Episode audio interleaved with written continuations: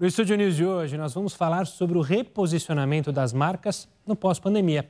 Para conversar sobre esse assunto, eu recebo Neucina Tropardi, presidente da ABA, que é a Associação Brasileira de Anunciantes, e Beto Almeida, CEO da Interbrand no Brasil. Sejam muito bem-vindos, obrigado ambos pela participação aqui no Estúdio News. Eu queria, dando, queria dar primeiramente meu olá para a Neucine, agradecer também a participação e já começar com uma pergunta. Neucine, diante da pandemia de Covid-19, que começou Lá em 2020, teve aumento de inflação, escassez de produtos, teve de tudo um pouco. É possível dizer que a gente atingiu o pior momento e agora as empresas, as marcas conseguem ter uma previsibilidade maior, ou seja, tudo que foi de ruim financeiro já passou e elas conseguem falar é, de um futuro melhor e de analisar o presente para poder se fazer seus investimentos, entender o mundo que a gente está vivendo? É, olá, Gustavo, tudo bem? É um prazer estar aqui, agradeço o convite. Cumprimento também o Beto, o outro entrevista, entrevistado aqui. É, bom, vamos lá. Eu acho que agora, nesse momento que nós estamos vivendo, em 2022, é, as empresas já se acostumaram com um certo nível de imprevisibilidade. O que, que eu quero dizer com isso? No Brasil, as empresas sempre conviveram com algum nível de imprevisibilidade, com alguma necessidade de adaptação ou, ou readaptação ao longo do ano. Mas com a pandemia, em 2020, né, quando ela começou, é, o nível de rearranjo, de reestruturação, de replanejamento naquele ano foi enorme, foi gigantesco. Ah, daí chegamos ao final de 2020, é, pensando que a pandemia já estaria um pouco mais é, controlada, e veio 2021 né, com uma surpresa desagradável no primeiro semestre, nova necessidade, novas necessidades de replanejamento, de reestruturações internas. O que passa eh, de, desses dois anos é que eu acho que todas as empresas, pelo menos o que a gente percebe dos nossos é, associados, é que já estão meio acostumadas que essa pandemia está aí, de certa forma a gente vai ter que continuar convivendo com ela, e a única certeza que se tem é que algum nível de replanejamento talvez tenha que acontecer ao longo do ano. A gente acabou de ver que os desfiles de carnaval acabaram de ser transferidos para é, abril desse ano, feriado de Tiradentes. Né? Até a semana passada, todo mundo dava certo que aconteceria agora, em fevereiro, março. Então, é, acho que o que fica de aprendizado, de grande aprendizado dessa época de pandemia é que sim, sempre se teve que replanejar, sempre se teve que fazer mudanças de última, de última hora, mas com essa pandemia, isto é sim uma realidade e, ao mesmo tempo, a gente vê com que as empresas já estão mais é, adaptadas a essa realidade. Beto, também quero agradecer a sua presença aqui no Estúdio News. Queria passar essa mesma pergunta para você, para a sua análise, e também é, só somar. Aqui no Brasil, é mais difícil, é, haja vista as nossas dificuldades, a inflação lá no alto, a instabilidade econômica, é mais difícil para as empresas entenderem esse momento de retomada, quando retomar. E é muito diferente do consumidor, porque quem está em casa sabe muito bem é, como a vida foi afetada. A pandemia afeta de maneira diferente as empresas ou é quase a mesma coisa, só que com magnitudes diferentes? Bom, antes de mais nada, olá a todos. Bem prazer estar aqui com vocês. Eu acho que assim, apesar de a gente estar cada um, né, todos no mesmo oceano, né, que é super complexo, cada um está no seu bote, né? e cada um sabe onde é que dói, né? tanto pelo lado das empresas quanto também pelo lado das pessoas. E acho que o que tem feito a diferença nesse momento né, é a capacidade de você ser ágil, né, mesmo não tendo todas as informações ali na sua frente. Agora mesmo, né, a gente estava falando de um carnaval que iria acontecer, muita gente duvidando que fosse acontecer, agora já foi passado para uma outra data e, quiçá, ele vai ser confirmado ainda. Né? A gente ainda precisa ver ele acontecendo nessa data. Então, eu acho que uma, uma coisa que ficou muito clara durante esse, esses primeiros dois anos que a gente está vivendo aqui de pandemia, uh, que eu espero que se acabe, né? espero que seja a última temporada dessa pandemia agora, mas que, de fato, a capacidade de você se mover com agilidade, mesmo sem tendo todas as informações na sua frente, foi preponderante para o sucesso de diversas empresas durante esse período. A gente conseguiu observar, tanto aqui no Brasil quanto fora, que algumas empresas de, de um mesmo setor algumas conseguiram ter um resultado até positivo, até cresceram durante a pandemia, enquanto outras do mesmo setor acabaram por cair. Né? E o que está por trás de tudo isso foi sim essa capacidade de se colocar no lugar do outro, né? essa capacidade de entender quais eram as necessidades agora desse consumidor e de como conseguir ser relevante num momento tão complexo. Por isso, algumas empresas até né, multiplicaram né, a sua presença, né, a participação ali na vida do consumidor, enquanto outras não souberam né, entender o que, que era importante nesse momento e acabaram não tendo um resultado tão positivo. Então, acho que está por trás de tudo isso, acho que vale tanto para as empresas quanto as vidas de todos nós, essa capacidade da gente se adaptar, a capacidade né, da gente fazer isso rapidamente, mesmo sem ter total, todas as informações ali na sua frente. Neucine, é, a gente já está entrando nesse. É uma expressão terrível que foi criada, né? O novo normal e que até dói de ouvir falar, mas exemplifica muito bem o antes, o pré-pandemia e o pós-pandemia. As empresas já entenderam, as marcas já entenderam que não dá para voltar ao que era antes, que as tendências que vieram vieram para ficar de fato ou são tendências transitórias e a gente ainda não sabe muito bem o que esperar pela frente? É, eu acho que, pelo que a gente colhe lá da associação dos nossos dos anunciantes, as empresas já entenderam que não nada será como antes. Né? As mudanças que chegaram é, com a pandemia vieram para ficar. Então, um, um, exemplo simples, né? É, tem um estudo é, é, da, da, da, Associação é, Brasileira de Comércio Eletrônico que estima que houve um aumento de 20 milhões de consumidores que pularam para o online, que passaram a fazer compras de forma online, né? Ou seja, isso é um número muito grande. É, e segundo dados apontados pela Cantor, parece que o Brasil, na América Latina, é o país em que observou mais essa tendência, que teve o maior número de consumidores passando a comprar de forma é, online. Então, isso é uma realidade que não vai, não vai desaparecer, não vai voltar. Ou seja, uma, é, está cada vez, cada vez ficando mais forte é, é, esse mundo digital.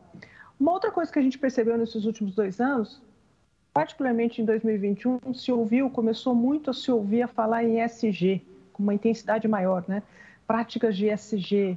É, o que é isso, se não mais as empresas perceberem, percebendo que precisam cuidar da sua reputação, que precisam cuidar dos seus impactos na sociedade, de um modo geral, porque reputação passou a ser um ativo muito importante.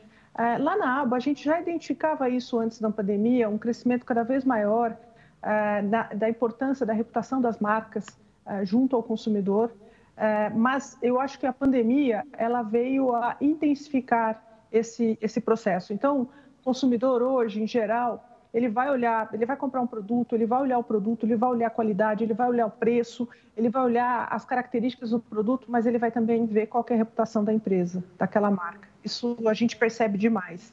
É, então, em linhas gerais, essas mudanças que vieram para o padrão de consumo, essa atenção mais, mais é, é, minuciosa que o consumidor dá para, o, para a reputação das marcas, para o discurso das marcas, para a forma como elas se portam em relação às questões que interessam a sociedade.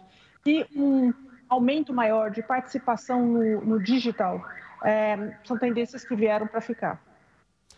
Beto, a Neucine colocou um ponto muito interessante, né? A reputação das empresas e os posicionamento, né? A gente fala hoje do mundo muito mais sustentável, de uma diminuição do consumismo sem necessidade, mas as empresas querem vender.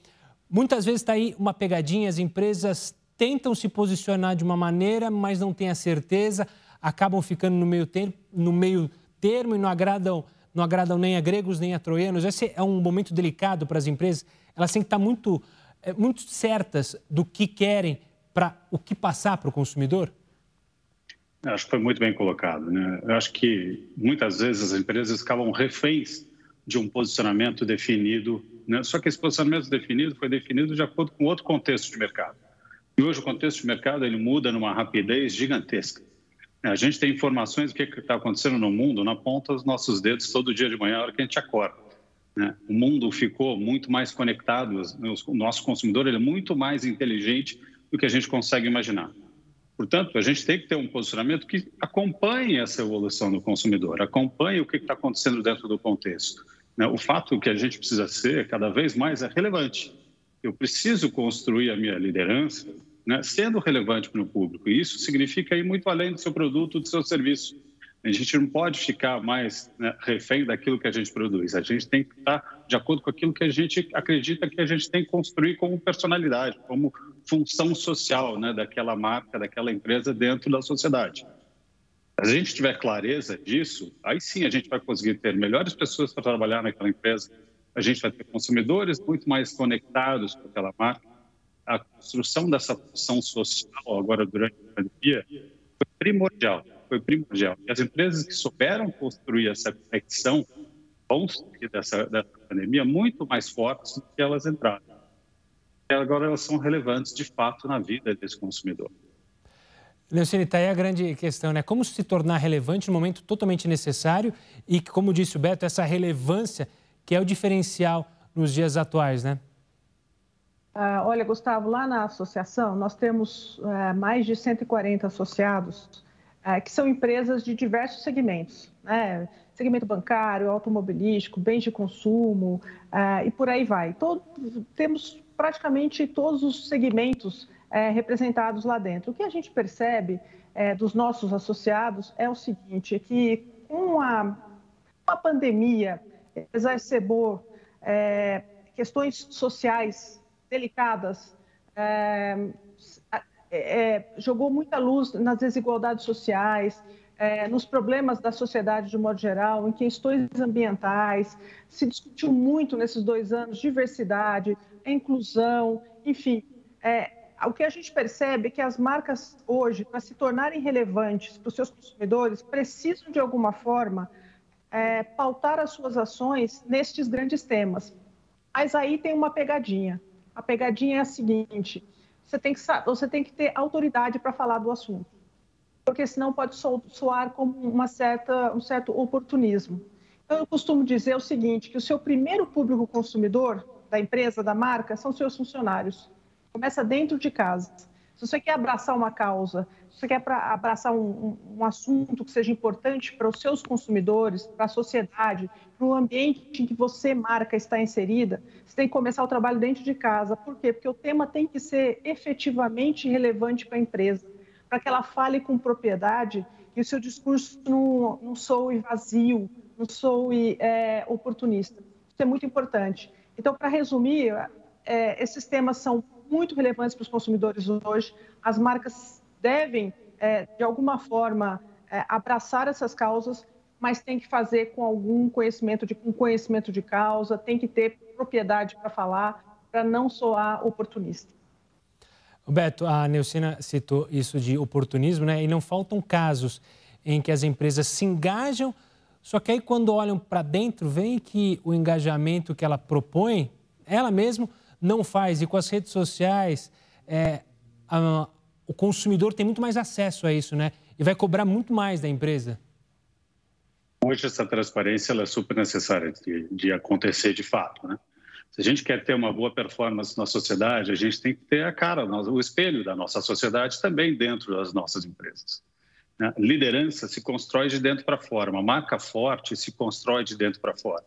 E quando se tem clareza disso, quando se tem clareza desse propósito, e esse propósito é de fato verdadeiro, aí ele ganha eco, aí ele vira verdadeiro, aí né, todo mundo consegue replicar ele, todo mundo consegue vivenciar. Isso passa por um processo, né? De você conhecer esse propósito, de você acreditar nesse propósito, de você vivenciar isso no dia a dia, né, nas ações de todas as empresas. Portanto, acho que essa é a grande maneira, a grande receita para a gente começar a construir aquilo que a gente chama de lucro admirado quando uma empresa consegue construir um propósito que seja de fato relevante para a sociedade, que faça diferença na vida das pessoas, ela começa a ganhar não só consumidores, ela começa a ganhar admiradores. E essa admiração vai, é muito mais forte né, do que qualquer lucro.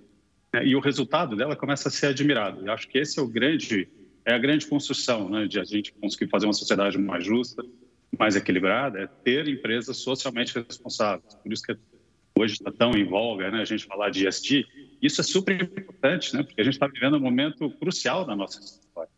A gente, de fato, acho que está tentando virar essa página em uma página com um futuro diferente. Se a gente não fizer isso, a gente não sabe qual vai ser. E a gente precisa, de fato, tomar as rédeas dessa situação. Claro, vocês falaram do digital.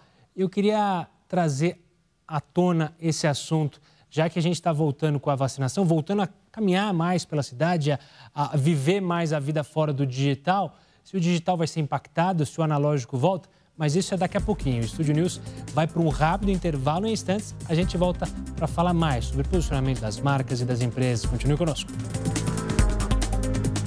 O Estúdio News está de volta para falar sobre o posicionamento das marcas durante a pandemia e também, óbvio, do pós-pandemia. Para falar sobre esse assunto, eu recebo Neucina Tropardi, presidente da Associação Brasileira de Anunciantes, e Beto Almeida, CEO da Interbrand no Brasil. A gente falou há pouco, no primeiro bloco, vocês citaram um pouco é, de, dessa virada de chave para o digital. Com o passar do tempo, as pessoas voltaram a sair de casa, a fazer suas compras, a voltar a ter uma experiência na vida real. Mas como é que fica agora? As empresas e as marcas vão continuar investindo no digital, no metaverso, ou seja, criar experiências digitais para esse seu consumidor? Ou, na sua visão, né, vai ter que ser um híbrido também, trazer o consumidor para perto dele, para sentir uma experiência real? Vai ficar uma dúvida aí em como as empresas e as marcas vão ter que lidar com isso? É, Gustavo, eu, é, pelo que a gente percebe lá das nossas discussões na, na ABA, a ABA como uma associação é, que reúne empresas de diferentes segmentos, a gente tem como uma, um objetivo principal tentar antecipar algumas discussões lá. É, nós temos como nosso propósito mobilizar o marketing para transformar os negócios e a sociedade. Então, a gente tenta antecipar tendências dentro da, da associação, promover discussões entre os diversos segmentos. O que a gente tem percebido é que é, o digital veio, vai ficar, mas será um modelo híbrido.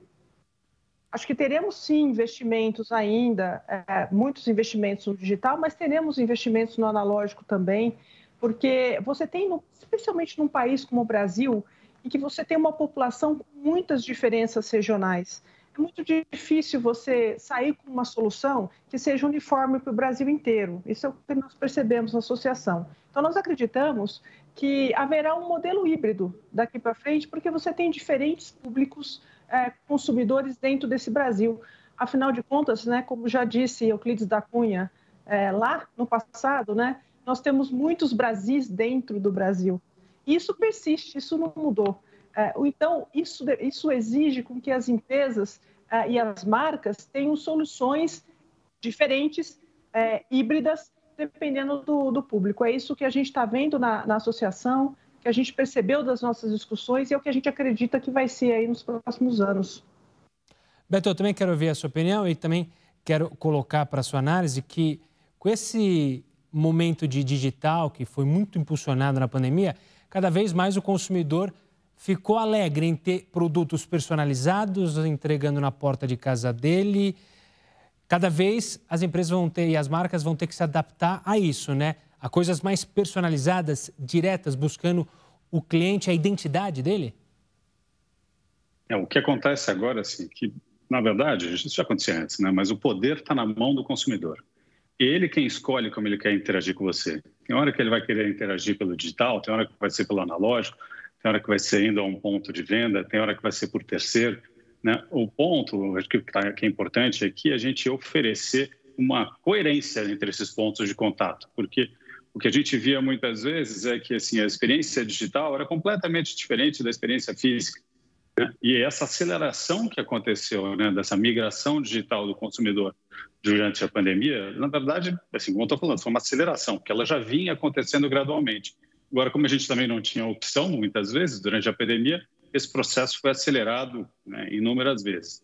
Mas hoje, agora que a gente está prestes a começar a voltar, e já começamos a voltar, né, ter, ter essas experiências híbridas, o importante é a gente construir experiências que sejam seguras, né, onde o consumidor se sinta à vontade, ou ele entenda né, o que, que ele tá, como é que ele está interagindo com você. Né? E, de fato, as construções hoje acontecem como a via de mão dupla. Né? O consumidor ele constrói muito mais sobre a marca do que uma campanha consegue fazer. Né? Esse boca a boca ficou muito mais importante. Né?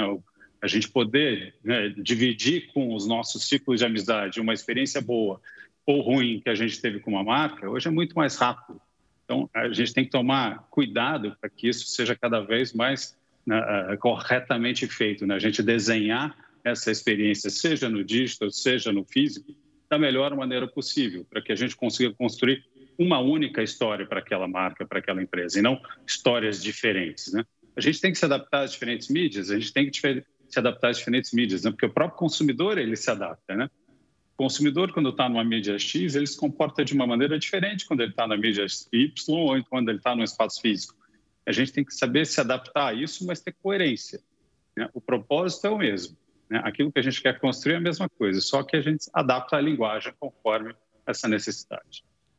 Eu queria tocar num assunto com vocês agora, que é justamente um setor que, se não foi o que mais sofreu, foi um dos que mais sofreu, que é o setor de eventos, e que é muito usado pelas marcas também para justamente lançar produtos, para se aproximar ao público.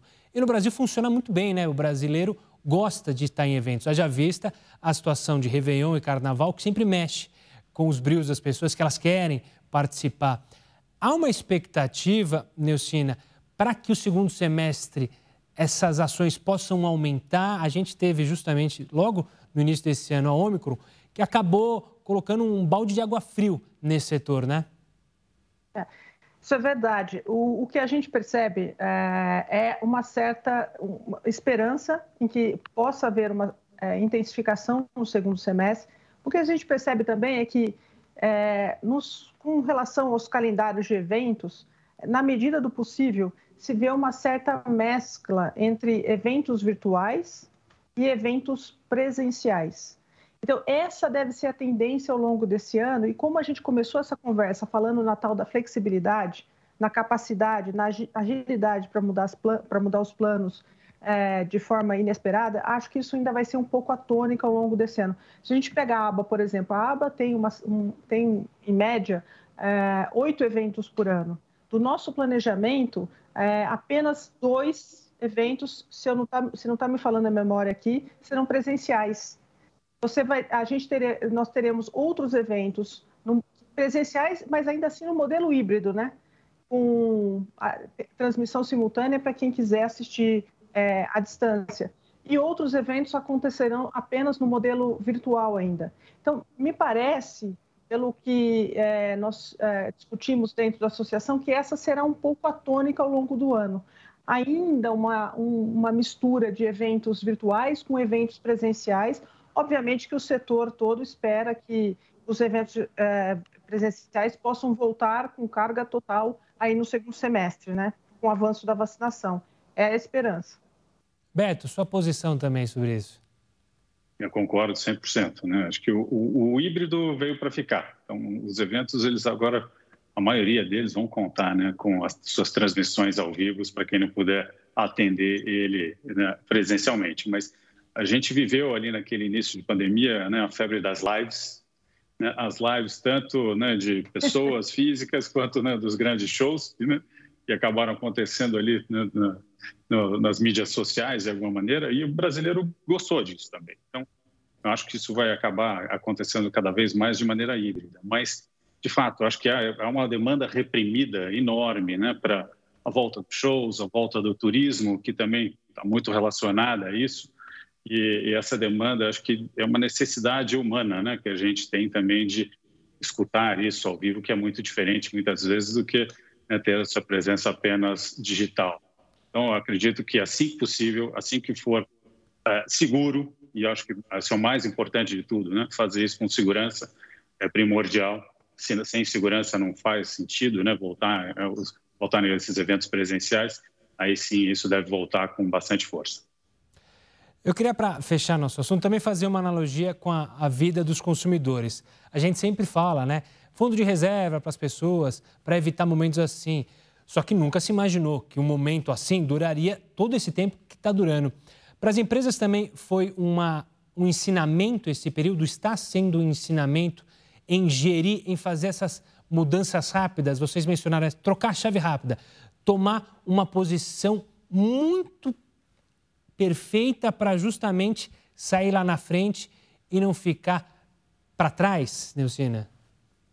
Sem dúvida. É, o que a gente percebe lá dos nossos associados é isso, que essa capacidade de fazer uma adaptação rápida é, diante de uma mudança de cenário, ela se intensificou muito, né? a necessidade dela se intensificou muito nos últimos dois anos e hoje é uma realidade é, dentro das empresas. E aí é, é variado, né? Pode ser desde, pode ser desde quando a, a, a pandemia explodiu, né? Em 2020, o que a gente mais ouviu foi foi que os nossos é, associados tiveram que mudar praticamente todos os seus planejamentos de marketing para aquele ano. Tudo.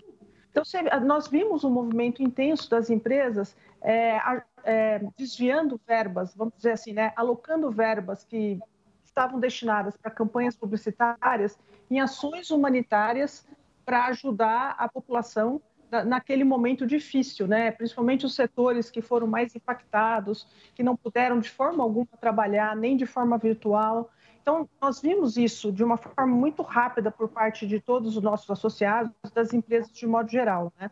Então, essa capacidade, essa, eu diria mais, é uma, mais se vai precisar das empresas daqui para frente, uma capacidade muito grande de, também de resiliência. Porque não é fácil mudar plano da noite para o dia.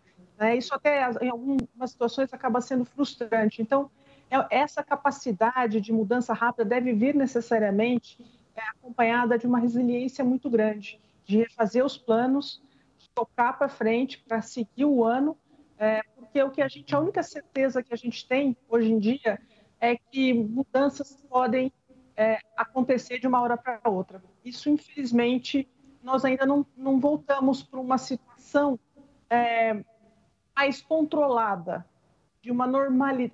É difícil falar, né? Mas que, que se tenha uma, uma, maior controle sobre os, o, o, ano inteiro. Eu acho que isso não, ainda não acontece em 2020 e, portanto, uma capacidade de mudança rápida, acompanhada de resiliência, ainda será exigido das empresas em 2022. Beto, acho que você chegou a mencionar nessa conversa, mas a, a lição que fica para as empresas é que elas não podem mais só pensar no produto, obviamente que é o principal, mas apontar tendências para o futuro, mostrar para a sociedade caminhos a serem seguidos, essa também tem que ser uma preocupação das empresas? Sim, acho que as empresas do futuro são aquelas que estão aqui para reconstruir esse tecido da sociedade. Né? E nesse sentido, esses planos de contingência, eles não são apenas exclusivos olhando para aquilo que está acontecendo dentro da empresa, né? A gente tem que olhar para a sociedade como um todo. E muitas das das empresas com que a gente trabalha, na verdade, elas são responsáveis por outras inúmeras empresas que estão, fazem parte daquele ecossistema onde ela está inserida. E se ela deixa aquele ecossistema morrer também, de alguma maneira, no futuro ela não vai poder contar com aquele parceiro de negócio. Então, acho que essa responsabilidade compartilhada ficou muito clara aqui durante a pandemia e é algo que toda empresa séria precisa entender que ela, desse papel que ela tem. Não é só olhar para dentro, é olhar para esse ecossistema, é olhar também para a saudabilidade da sociedade como um todo. Eu acho que, de fato, é, é um momento né, especial que a gente está vivendo como uma oportunidade de as empresas sérias se colocarem à frente disso né, e começarem a fazer essa reconstrução desse, desse tecido conjuntivo aqui que nos une, né? Do contrário, assim, se um dente falta, se um dente quebra, uma engrenagem toda pode se quebrar. Né? E muitas vezes a gente não presta atenção nisso, mas é importante que todos aqueles dentes estejam ali funcionando, porque a sociedade não se faz sozinho. Né? Viver em sociedade é um conjunto de várias pessoas, de várias empresas, trabalhando bem melhor. E, e, e claro que isso é, vale tanto para gigante, para empresa gigante, que tem penetração no mundo todo, como também para o pequeno negócio, que tem que estar tá atento ao que está à sua volta, né? a comunidade que está em volta dele, que também sofre pelo mesmo que ele sofre e que ele pode apontar melhorias. Ou eu estou sendo um pouco utópico demais, Beto? Não, acho que está certo. Sabe aquela história de você fazer sua cama de manhã? Começa por ali. Exato. Você arrumar seu quarto, começa por ali. Você faz um mundo melhor já arrumando a sua cama. E as empresas também são assim, né? É varrendo o chão da frente da fábrica, é, é cuidando do jardim, é cuidando do pequeno que a gente acaba tendo esse efeito dominó positivo. Né? Obviamente que quando a gente está falando de uma empresa global, de larga escala, ela tem um poder de transformação maior. Mas a ação local é tão ou mais importante até do que né, essas ações globais. Mas, de fato, todos nós dividimos o mesmo planeta. Né? É, é chegada a hora de a gente tomar conta desse planeta com a mesma força que a gente tem aqui para construir marcas. Beto, obrigado pela participação, pelo bate-papo aqui no Estúdio News. Espero que a gente possa obrigado a vocês em breve conversar também pessoalmente. Um forte abraço, Beto. Forte abraço a vocês, fiquem bem. Neucina, a mesma coisa. Espero que em breve a gente possa ter uma conversa pessoal, híbrida, enfim. Mas foi, foi um prazer tê-la aqui conosco. Gustavo, eu que agradeço. Foi um prazer participar aqui com vocês. Muito obrigada pelo convite. E espero também que possamos conversar novamente, quem sabe de forma presencial. Bom, o Estúdio News fica por aqui. Eu conversei justamente com Neucina Tropardi, presidente da ABA, Associação Brasileira de Anunciantes, e Beto Almeida, CEO da Interbrand no Brasil. Você já pode acompanhar essa entrevista lá no nosso canal no YouTube, no Play Plus e também pelo nosso podcast, disponível tanto no Spotify quanto no Deezer.